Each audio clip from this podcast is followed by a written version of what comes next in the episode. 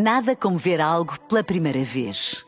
Porque às vezes, quando vemos e revemos, esquecemos-nos de como é bom descobrir o que é novo. Agora imagine que viu o mundo sempre como se fosse a primeira vez. Zais. Veja como se fosse a primeira vez. Na rádio, no digital, em podcast. Música para sentir, informação para decidir.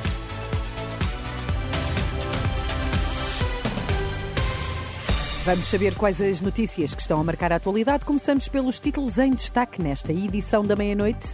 Benfica segue em frente na Taça de Portugal, bateu Braga na luz por 3-2.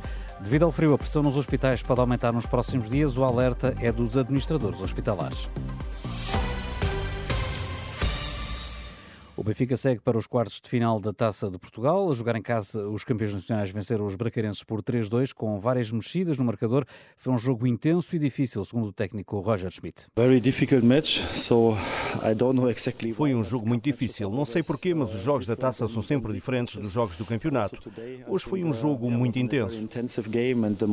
A tendência do jogo mudou muito. É bom sinal quando consegues ganhar jogos renhidos como o de hoje. Marcámos um terceiro golo fantástico e merecemos passar à próxima ronda.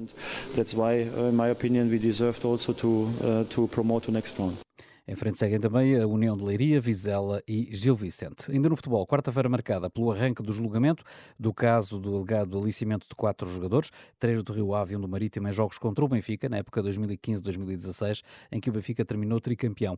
O processo visa o empresário de futebol César Boaventura, que terá aliciado os quatro jogadores, e Cássio e Marcelo, antigos jogadores do Rio Ave, confirmaram hoje as tentativas de alicimento que eram alvo para jogar mal contra o Benfica. Cássio revelou mesmo que foi aliciado com 60 mil euros para facilitar no jogo. Falta ainda ouvir Lyon, que era do Rio Ave, e Salan, do Marítimo. O Ministério Público acusa César Boaventura de três crimes de corrupção ativa e um crime de corrupção ativa na forma tentada.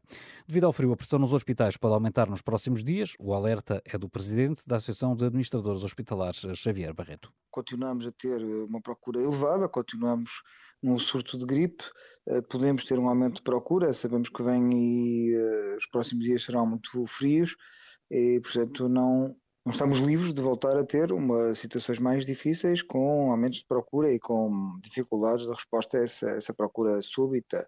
Podemos voltar a ter cenários mais, mais gravosos e com maiores tempos de espera, Xavier Barreto queixa-se, no entanto, da falta de ação por parte das autoridades de saúde. Deveríamos ter respostas alternativas para os nossos doentes, particularmente nos cuidados primários, que deveriam ser a nossa primeira linha de resposta para o doente agudo não urgente, eh, mas infelizmente o Estado não, não fez nada também em relação a isso. Portanto, se há, se há área onde praticamente nada aconteceu, foi de facto na organização dos serviços de urgência.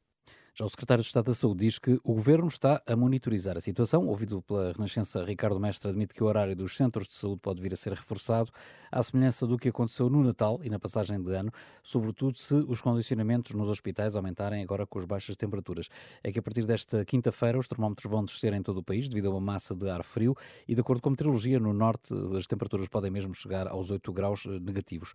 E precisamente por causa do frio na região de Lisboa, a estação de metro de Odivelas vai estar aberta de madrugada para apoiar pessoas em condição de sem-abrigo, uma situação que se vai manter até domingo, a pedido da Câmara de Odivelas, de recordar que desde eh, esta eh, terça-feira foi ativado no município de Lisboa um plano de contingência para ajudar estas pessoas que não têm casa, com as estações de metro de Santa Apolónia, Oriente e Rocio também abertas durante a madrugada e até ao próximo domingo. O Parlamento aprovou hoje na especialidade aumentar dos atuais 3 para 5 anos, o período durante o qual um ex-titular de cargo político executivo fica impedido de voltar a exercer funções governativas, caso trabalhe numa empresa privada da área que tutelou.